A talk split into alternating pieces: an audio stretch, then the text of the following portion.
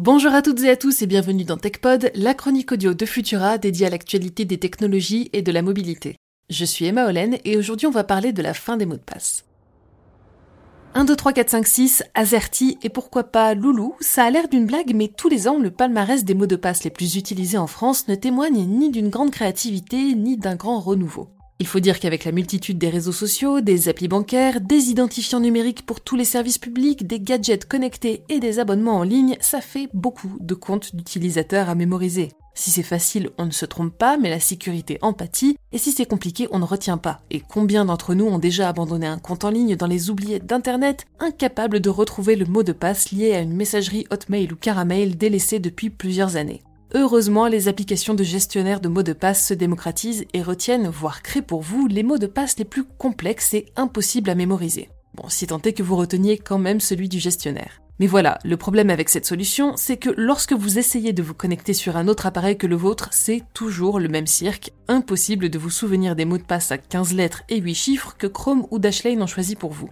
Mais rassurez-vous, cette folie des sésames et des multiples identifications, c'est bientôt terminé. En effet, dès l'an prochain, le fameux mot de passe devrait commencer à disparaître progressivement. Comment? Grâce à une norme baptisée FIDO2 qui émerge depuis plusieurs années. C'est sur ce protocole que Microsoft, Apple et Google se sont entendus. Chose rare, les colosses de l'informatique ont accordé leur violon pour intégrer ce système dans tous leurs produits. Le FIDO2 sert tout bonnement à supprimer la notion de mot de passe, et oui, car malgré les apparences, même le mot de passe le plus costaud reste un maillon faible. Il est systématiquement envoyé vers un serveur pour l'authentification et il y est aussi stocké. Mot de passe fort ou faible, c'est finalement le plus souvent lors du piratage de la base de données utilisateur d'un service en ligne que les hackers font leur razzia sur les sésames. Alors comment procéder pour sécuriser un compte sans mot de passe en combinant plusieurs technologies?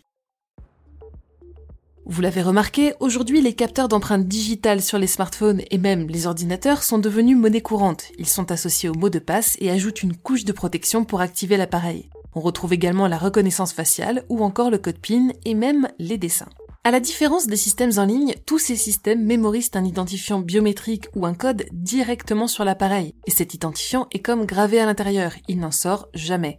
On élimine ainsi le maillon faible de la chaîne, le stockage des mots de passe sur des serveurs vulnérables. Bien, mais ce genre de protocole permet seulement de débloquer un appareil, pas de se connecter à Facebook. Alors comment s'y prend-on pour résoudre ce problème? Eh bien, à l'avenir, pour vous connecter en ligne, il vous faudra utiliser un petit composant baptisé WebOthn.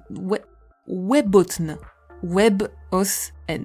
Que son nom barbare ne vous inquiète pas, il a déjà été intégré à presque tous les navigateurs du marché ces dernières années. Cela signifie qu'il peut être utilisé par n'importe quel site, et Android, iOS, macOS et Windows 10.11 l'exploitent aussi désormais. Ce procédé remplace le mot de passe par un jeu unique de deux clés de chiffrement. L'une est publique et reste chez le service en ligne, l'autre est privée et ne quitte jamais votre appareil. Il ne vous reste alors plus qu'à toucher le capteur biométrique de votre ordinateur ou de votre portable, ou encore à montrer votre visage pour activer cette clé privée et déverrouiller l'accès via la clé publique distante. Et si ces explications vous semblent un peu trop compliquées, retenez simplement que d'ici quelques années, vous n'aurez plus à mémoriser tous ces mots de passe, mais simplement à poser le doigt sur un capteur. Et ça, ça va nous changer la vie.